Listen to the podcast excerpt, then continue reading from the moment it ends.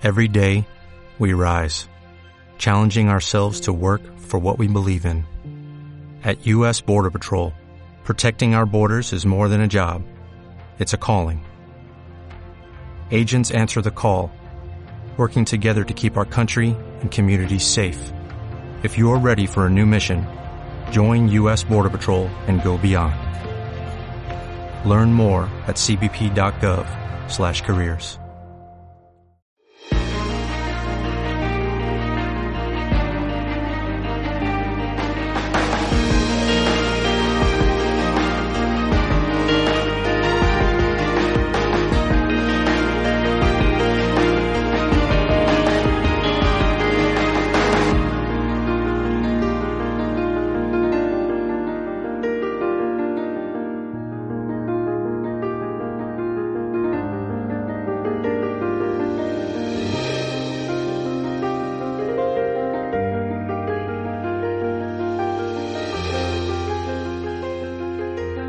Una nueva lección se presenta delante de nosotros, en este caso la familia, en el contexto de la educación cristiana.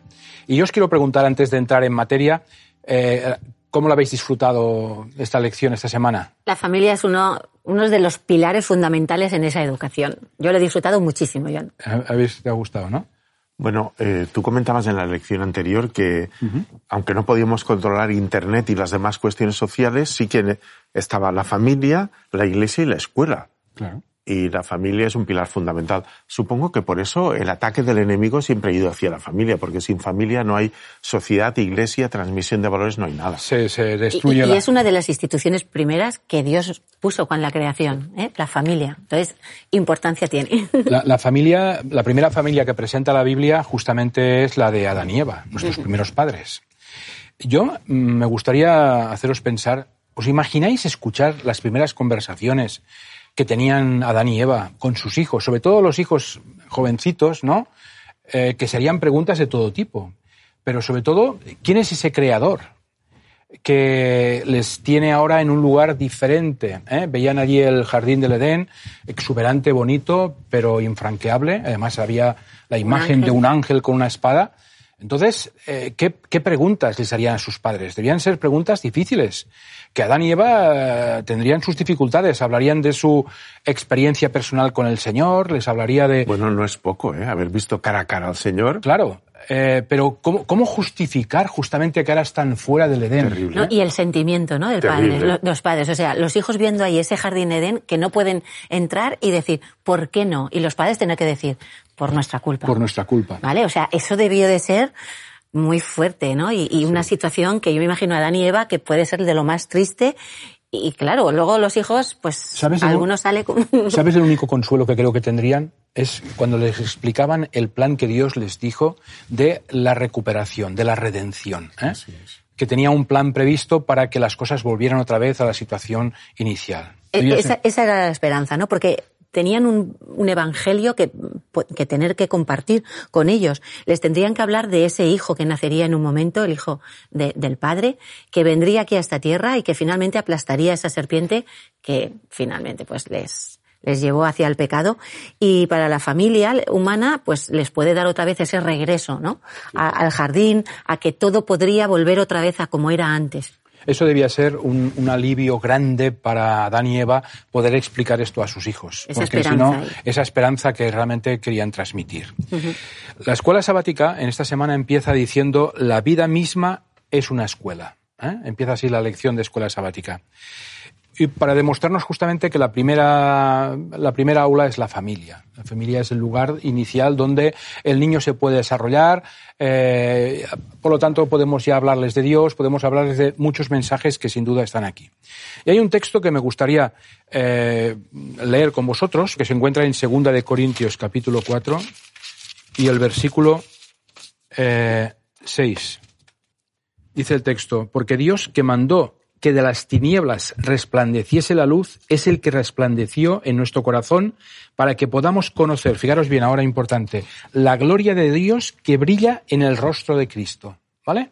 En otra versión, eh, digamos más actual, dice, dice, cuando Cristo creó el mundo, cuando Cristo creó el mundo, dice, que brille la luz donde ahora hay oscuridad. Y cuando nos permitió entender la buena noticia, también iluminó nuestro entendimiento, otra vez, para que por medio de Cristo conociéramos su grandeza. ¿Vale? Es decir, que Dios creó la luz eh, con su palabra, pero no solamente creó eh, la luz con su palabra, sino que envió a su Hijo ¿eh?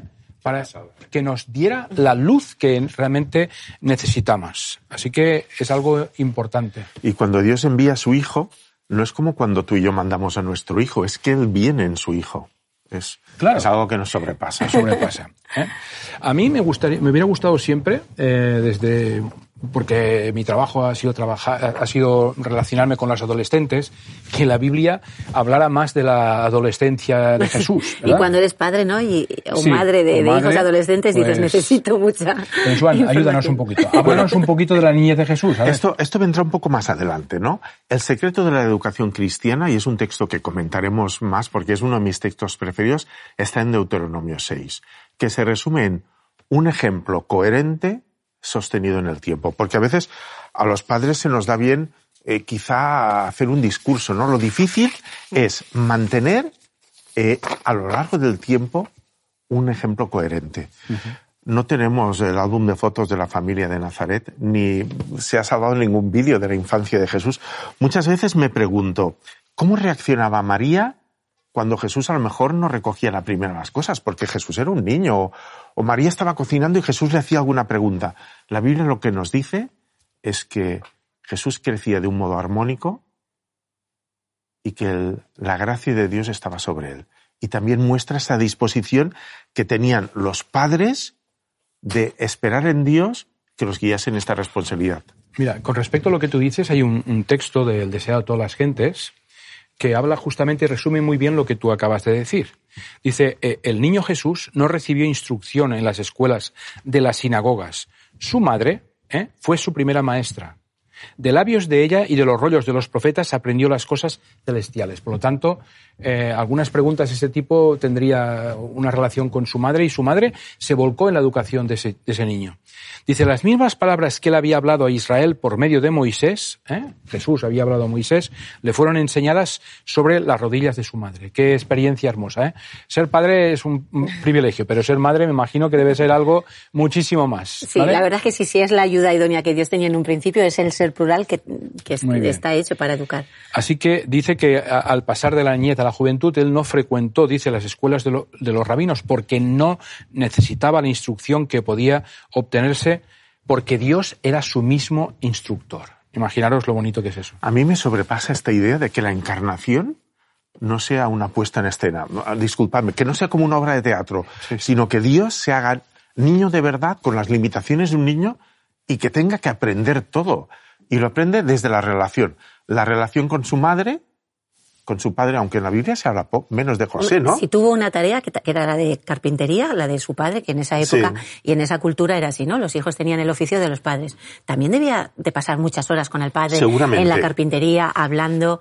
José tenía la experiencia, ¿no? De tu madre se ha quedado embarazada, pero mm, del Espíritu Santo, ¿no? Que ser eh, increíble. que tenía tantas dudas o tantas preguntas, José sobre todo, que yo me imagino que ahí habría tanta relación que también el padre Pues juega Jesús un papel Se importantísimo. educa de un modo autodidacta, que diríamos ahora, a través de la relación con su madre y de la íntima, de la estrecha, de la vital, de la vital relación con su padre. Yo a veces Es todo cuando un proyecto. Totalmente. Y cuando leo la Biblia o el libro de Espíritu y Profecía, digo, madre mía, cuando yo me quedé embarazada de mi primer hijo, me acuerdo que las revistas estas que van por ahí de los hijos y de aprende a educar, y me las leía y luego pensé, tendría que haber dedicado muchísimo más tiempo a en ver de esas revistas, que no está mal la información, pero sobre todo estudiar más la palabra de Dios y, y ver ese ejemplo, ¿no? Porque ahí tenemos el modelo. Lo importante que son los padres, en sobre todo en los primeros años, porque después ya hay que ir soltando un poquito y ellos irán eligiendo.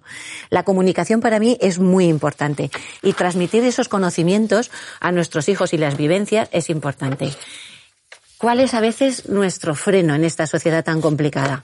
Porque tiempo, nos tiempo. llevamos, nos llevamos tanta Las prisas. Tanto tiempo en esas actividades que muchas veces nos alejan de la familia. Actividades buenas, ¿eh? A veces tomamos decisión de formar parte de congregaciones, de tener responsabilidades a nivel de iglesia, de nuestro trabajo, de todo, pero mm, debemos de ser conscientes que todo ese tiempo se lo restamos a la, a la familia. En la lección pasada, Joan, tú nos trajiste una, una revista y hoy, hoy, Mm. pues he traído también Un este objeto, reloj. eh, un ¿eh? objeto, ¿eh? Un objeto, que creo Qué que cada semana podemos ahí. Cada sí, semana. es bonito, ¿eh? me lo ha dejado mi hijo. Entonces, un reloj. ¿Por qué un reloj? Porque para mí el reloj realmente me ata mucho. Si os fijáis, a mí nunca me gusta llevar relojes ni ataduras porque cuando tienes un tiempo de descanso y de, y- y- y de tranquilidad, me quito los relojes, me quito todo para, no me importa el día ni la hora, porque quiero disfrutar, ¿no? De lo que estás haciendo sin tener prisas de horarios y cosas así. Y es que establecer un horario regular para mí es fundamental. Porque si no me lo llevo haciendo en muchas tareas, muchas actividades. Entonces, realmente el impacto positivo que tiene una familia cuando le dedica el tiempo necesario a cada integrante, incluso a nosotros mismos, ¿eh? que muchas veces necesitamos tiempo para nosotros. Jesús lo necesitaba y se aislaba y tenía que buscar esa relación con el Padre. Pues nosotros también. Por eso el tiempo, si lo sabemos gestionar, para mí es una de las cosas pues, más importantes. Eh, fíjate lo que nos dice el libro de educación al respecto de lo que nos estás hablando. Fíjate, bien, hay una cita que viene al pelo. Dice, el verdadero maestro puede impartir a sus alumnos pocos dones tan valiosos como el de su compañía. ¿eh? Compañía, el estar cerca de ellos. Compartir tiempo. compartir tiempo. Eh, puede decirse que los hombres, de los hombres y las mujeres, y mucho más de los jóvenes y los niños, que solamente podemos comprender al ponernos en contacto con ellos por medio de la simpatía, dice aquí. Espíritu Profecía habla de la simpatía. Y necesitamos comprenderlos para que podamos beneficiarnos más eficazmente, ¿verdad? Es hermosa esa, Es esa que cita. el desarrollar vínculos es fundamental. A mí, a mí me gusta tener mucha relación con muchas personas porque somos cada uno un mundo y aprendemos tanto unos de otros y esos vínculos son importantes. Para mí es la clave de la comunicación. Y con los alumnos me encanta hablar, me encanta compartir. También ellos te rejuvenecen un Claro, poquito. sí, sí. Y es importante porque no solo es importante lo que decimos, sino el cómo lo hacemos. Y la simpatía, la forma agradable de hablar a cada uno y de ayudar es importante. Es importante para tener una comunicación más abierta y poder entrar más en, en las vidas ¿no? de cada uno. Bueno, me gustaría comentar un poquito actitudes que favorecen o no la comunicación. Pero antes de esto, de verdad, María José, que el tema del reloj me ha impactado porque he de confesar que cuando tengo mucho trabajo, al primero que le quito tiempo es a Dios, él nunca se queja, y después me lo quito a mí y se lo quita a mi familia, ¿no? Entonces, esta idea de dedicar a cada cosa el tiempo que necesita. Bueno, hay actitudes que favorecen la comunicación y hay actitudes que la bloquean.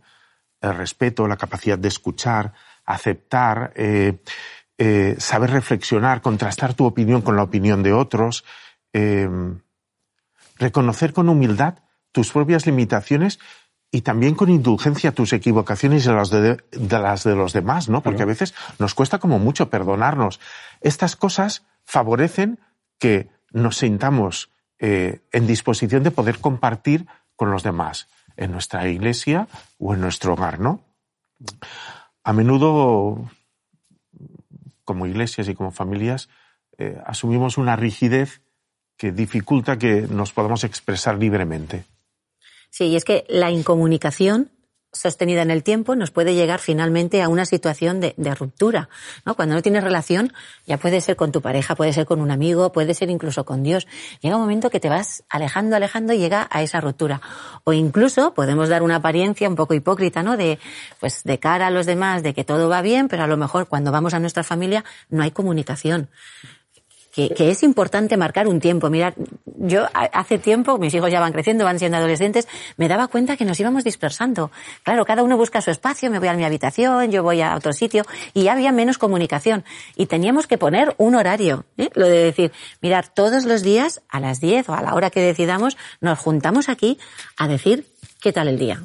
Si podemos ser con un texto bíblico, con explicar, pero necesitábamos tiempo, porque digo, estamos en una casa, cuatro personas, pero no, no, compartimos el tiempo muchas veces. Está cada uno sí, en un sitio. Se nos escapa. Sí. El tiempo se nos escapa. Mira, hay un texto, eh, lo he ido buscando ahora, está en Efesios 6.4, uh -huh. que lo vamos a leer, como es cortito, lo vamos a leer en dos, en dos versiones. Vale. La primera es la, la tradicional, dice, y vosotros padres no provoquéis a ir a vuestros hijos, sino criadlos con disciplina e instrucción del Señor. Mira cómo lo dice en el lenguaje actual. Dice, y vosotros, los padres, no hagáis de vuestros hijos unos resentidos, educarlos más bien, instruidlos y corregidlos como lo haría el Señor. Es decir, tratar a nuestros hijos como Dios nos trata a nosotros. Por lo tanto, no se trata de imponerlos, de derrotarlos, de dejarlos sin argumentos, sino de acompañarlos en la toma de las mejores decisiones. Y eso es importante que sepamos hacerlo y hay que practicarlo de manera permanente. Y pensar que hay edades mm, que son más necesarias ese tipo de actitudes. Hay un texto para seguir en la, en la lección, en Proverbios, capítulo 1 y el versículo 8, que dice, Oye, hijo mío, la instrucción de tu padre y no desprecies la dirección de tu madre. Oye, hijo mío, la instrucción de tu padre, ¿vale? Y no desprecies eh, la dirección de tu madre. Normalmente pensamos que esto está dirigido a, los hijos, que los hijos tienen que tomar nota de este texto y, posiblemente sea al contrario. Lo que Dios nos está diciendo es que somos sus representantes y que realmente tenemos que tratar a los hijos como se merecen, ¿vale? Dios nos permite eh, ser padres y madres. Eh, en el texto eso de decir, eh, creced y multiplicaos, podría haber hecho esto de una forma diferente. Habríamos podido eh, nacer de otra forma distinta, pero Él, de alguna manera, ha querido que formemos una familia, que seamos padres, madres, para que podamos comprender mejor lo que Él nos quiere y nos ama. Eso es muy interesante. Yo, lo tengo clarísimo. Cuando llegas a ser madre o padre, supongo que igual, llega un momento que dices, Dios ha hecho esto porque es la forma más cercana de saber lo que Dios nos quiere. podamos entender. de podamos entender su amor. Y, seguramente será pequeñito en comparación con su amor, ¿no? Pero ¿No te pasa que cuando nace tu primer hijo, tu teología cambia? Porque dices, Totalmente. Dios me ve de otra manera. y sabes el amor, ¿no? Que también han tenido tus padres hacia ti. Porque yo siempre, me acuerdo después de tener a mis hijos que le decía a mis padres, ¿cuánto me habéis querido? Ahora soy consciente. Y claro, te pones a reflexionar y dices, ¿cuánto nos ha querido Dios? Que a pesar de todo, que seguramente como lo sabe todo, pues sabía dónde íbamos a acabar, lo habrá balanceado y habrá dicho, vale la pena la creación de esta criatura. ¿Y cuánto amor habrá puesto en ello? Uno de los textos más, más famosos, creo yo, que es, eh, al respecto lo que estamos hablando está en Deuteronomio, el capítulo 6. Es verdad que ese texto lo comentaremos eh, en, otra, en otras lecciones, pero creo que es importante detenernos un momento aquí. Capítulo 6 de Deuteronomio, y dice, en el versículo 6, vamos a leer el versículo 7, perdón, y el 8. Dice, las repetirás a tus hijos y hablarás de ellas cuando estés en casa o cuando vayas por el camino al acostarte y al levantarte. Las atarás en tu mano por señal y las tendrás en tus ojos como una marca en la frente. Ese es un texto que hay que entender bien. He estado buscando un poco la información que había sobre esto, pero la palabra repetirás no es una repetición eh, aburrida, cansina, machacona. machacona. Mirad, eh, tiene dos interpretaciones muy interesantes. Pues yo machaco mucho a mis hijos. Bueno, pues la idea es de afilar o de aguzar. Fijaros bien, afilar, hay un texto que yo busco, no hace falta que lo busquéis, os lo leo yo mismo, eh, que dice, eh, 32-41, dice, cuando yo afile mi reluciente espada, eh, cuando dice afilar, es la misma expresión que utiliza aquí repetir. Por lo tanto, es muy interesante que repetir quiere decir afilar, afilar la espada, afilar eh, una flecha o aguzar. Aguzar es posiblemente menos conocida esa expresión, pero quiere decir estimular, avivar, avivar el entendimiento, los sentidos para que lo perciban mejor, ¿vale? Es decir, que realmente lo que está diciendo Dios es tener una repetición clara e incisiva, pero clara, ¿de acuerdo? Los padres tienen o tenemos una pesada responsabilidad de instruir nuestros hijos, pero eh, de una manera clara y precisa. ¿Eh? Mirad si tenía interés para los judíos que tomaron esas palabras en sentido literal y es cuando utilizaban las filacterias, estas cajitas de cuero que se la ponían en la cabeza o en el brazo izquierdo, ¿vale? Así que, fijaros bien una cosa importante, para que los padres puedan desempeñar ese papel que está diciendo el texto, eh, para que se integre en su vida ese conocimiento, habrá que tener un conocimiento claro. Habrá que instruirse, habrá que formarse. Primero te tienes que llenar tú para poder, para poder eso. y sobre todo tener el tiempo, organizar tu vida de tal manera que tengas tiempo para dedicar a esas criaturas que realmente necesitan tu atención. Fijaros en la educación, en el libro de la educación, en la página 276, Dice, sobre los padres y las madres descansa la responsabilidad de la primera educación del niño, como asimismo de la ulterior. Y por eso ambos padres necesitan urgentemente una preparación cuidadosa y cabal. Antes de aceptar las responsabilidades de la paternidad y la maternidad, los hombres y las mujeres deberían familiarizarse con las leyes del desarrollo físico y deberían comprender también las, las leyes del desarrollo mental y educación moral, ¿no? Lo que estabas hablando, ¿vale? Primero tenemos nosotros que tener esa relación. Tú lo has dicho muchas veces. A veces, eh, eh, pues estamos en el trabajo, le quitamos tiempo a la familia, le quitamos tiempo a Dios. Y es que yo lo veo en ese orden. Cuando yo tengo una relación con Dios, finalmente sé posicionar todo en el orden que corresponde y el que es el mejor. Finalmente después va la familia y finalmente es el trabajo, ¿no?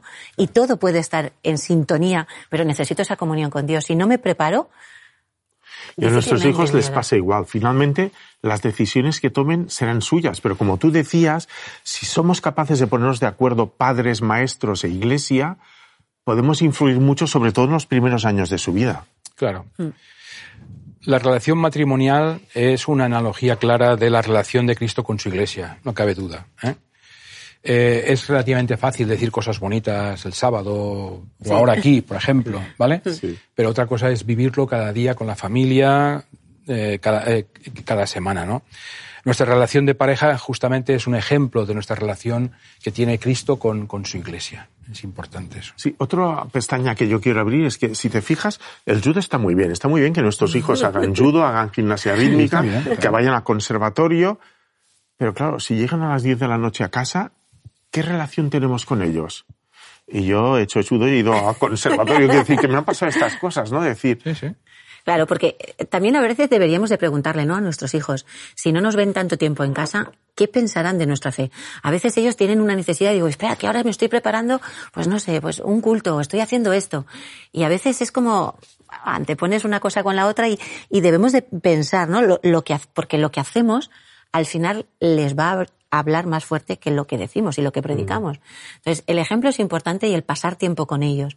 Y debemos de saber cuáles son las prioridades que nos cuesta, ¿eh? Nos cuesta muchas veces. Eh, a mí me ha ayudado bastante la idea de que a veces yo me he sentido protagonista de las cosas buenas que hacen mis hijos y, culpable de las cosas malas. Y eso muchas veces es verdad, pero no siempre, ¿no? Entonces, eh, cuando nuestros hijos son pequeños es inevitable, pues, proponer lo mejor para ellos y nos los imaginamos de mayores, pues como personas comprometidas con la Iglesia, casi como si fuesen una especie de profeta del Antiguo Testamento, pero en moderno. Y a veces ellos pasan por sus situaciones e incluso deciden alejarse de Dios. Y entonces muchas veces los padres nos preguntamos, bueno, ¿y en qué me he equivocado? Y seguro que nos hemos equivocado en muchas cosas. Pero creo que no va solo de esto, porque ¿y en qué se equivocó Dios en el Edén? Claro, o, en, los doce, que de doce, pues uno no, no salió como debía. Y al principio, menudos doce, que ponemos a leer los hijos del trueno, pues algunos eran fuertes así. Por eso yo creo que es importante recordar eh, una frase que voy a leer literalmente. Dice, lo que sabíamos hacer, lo hicimos lo mejor que supimos. ¿Vale? Me encanta eso. Lo que sabíamos hacer, lo hicimos lo mejor que supimos ahora también es a ellos que les toma, que les toca eh, tomar las riendas de su propia vida. Nosotros lo que sí podemos hacer es orar, eh, amar. amar, respetar, cuidarlos, estar cerca de ellos. Ese será nuestra, nuestro gran objetivo. Sabes que Paz y yo ya hemos pasado por fases, ¿no? Había tiempo que oramos para que Dios cambiase cosas concretas de la vida de nuestros hijos. Ahora ya hace mucho tiempo que no. Le pedimos que santifique nuestra vida para que sepamos cómo tratarlos y cómo darles el mejor ejemplo. Mm. Por cierto, eh, cuando estaba estudiando esta lección me he acordado eh, de una frase del pastor Escuarzón. Una vez dice el pastor Escuarzón, dice, me sé las respuestas del examen que Dios nos hará para entrar en el cielo. Y mi chip de maestro se conectó, ¿no? Y entonces digo, ¿qué? Y se me quedaron grabadas. Dice que habrá tres preguntas. La primera es, ¿qué has hecho con mi hijo? Es decir, ¿qué papel ha ocupado Jesús en tu vida y en la mía. La segunda es muy parecida. ¿Qué has hecho con tus hijos? ¿Qué papel han ocupado tus hijos en tu vida? Y la tercera es también muy parecida. ¿Qué has hecho con los hijos de tus hermanos? Me encantó que el pastor Escuarzón centrase un poco la atención en el testimonio y el amor que somos capaces de compartir con los jóvenes que tenemos a nuestro alrededor. Porque es como el gran mandamiento, ¿no? Ama a Dios y a los demás, ¿no? O sea, al final te está diciendo, llénate tú para poder compartirlo también con... Y especialmente con los más tiernos. Bueno, eh, ya vemos que la lección es interesante, pero el tiempo va pasando. vamos a terminar, como siempre intentamos hacer, con un texto que se encuentra en el, el libro de Judas. Solo hay un capítulo, por tanto, el versículo 21 Dice, manteneos, fijaros bien, en el amor de Dios, mientras esperáis que la misericordia de nuestro Señor Jesucristo os dé la vida eterna. ¿eh? Eh, lo leo en otra versión que me ha gustado. Dice, confíen todo el tiempo en el amor de Dios, dice, y esperen el día en que nuestro Señor Jesucristo nos dará la vida eterna, pues Él también nos ama mucho. ¿Vale? Es decir, que el, manteneos, el, confiar, el, el, conservaos, no se hace con nuestras propias fuerzas. ¿eh? No se hace. Se hace por gran, el gran amor que Dios nos tiene eh, hacia nosotros y hacia nuestros hijos. Y esto es la única garantía de ser guardados con seguridad de, de, de nuestros hijos, ¿verdad? Así es. Pues dediquemos tiempo a la familia y a nuestros hijos. La familia cristiana, dice el Espíritu Profecía, que debe ser la escuela en la cual los niños se gradúen para pasar a otra superior en las mansiones de Dios. Amén. Pues que así, así sea y gracias por vuestra participación y hasta la próxima semana. Muy bien. Muchas gracias. Los padres solemos sentirnos protagonistas de los éxitos de nuestros hijos y responsables de sus fracasos. Pero ¿en qué se equivocó Dios? Los primeros capítulos del Génesis nos muestran que una buena educación no siempre produce los resultados que esperamos en una primera instancia. ¿Qué hacer cuando nuestros hijos se alejan de la Iglesia y le giran la espalda a Dios? ¿Somos de alguna manera responsables de los hijos de nuestros hermanos, los hijos de la Iglesia? Te invitamos a que participes de un grupo pequeño Conviértete en una unidad de acción en donde la Biblia, la oración, la fraternidad y la testificación sean vuestra esencia. Que Dios te bendiga.